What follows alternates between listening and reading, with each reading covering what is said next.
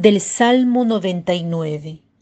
Aclama al Señor tierra entera, servid al Señor con alegría, entrad en su presencia con vítores.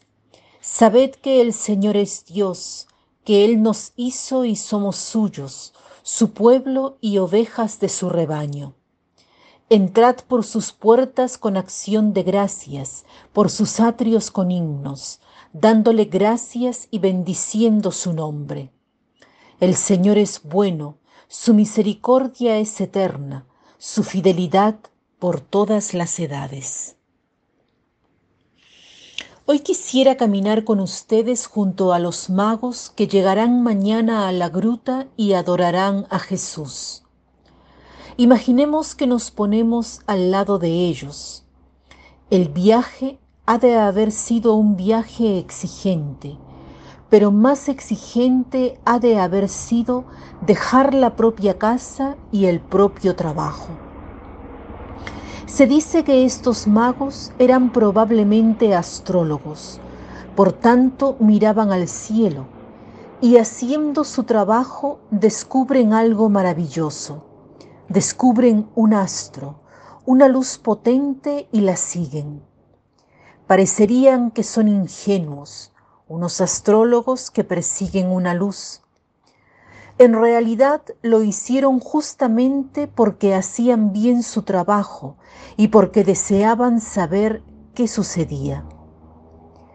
Pensemos cuál es la estrella que guía nuestro trabajo, todo lo que hacemos. Siempre hay una estrella.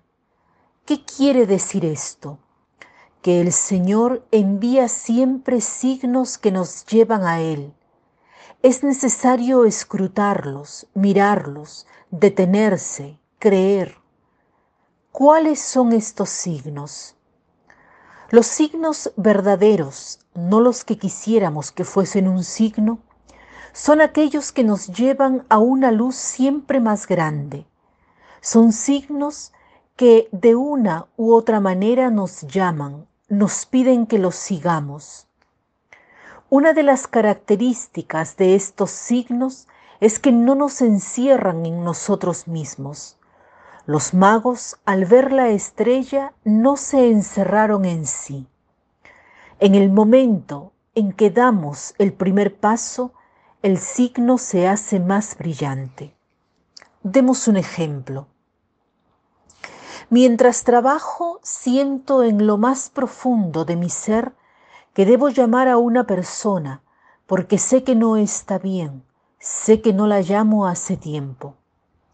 Este signo se manifiesta en mi trabajo y en ese punto puedo elegir en seguir el signo que me lleva fuera de mí o bien cerrarme.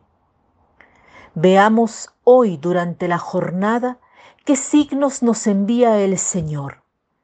Deseo entrar en una iglesia a rezar. Eso es también un signo. O deseo ir a buscar a alguien.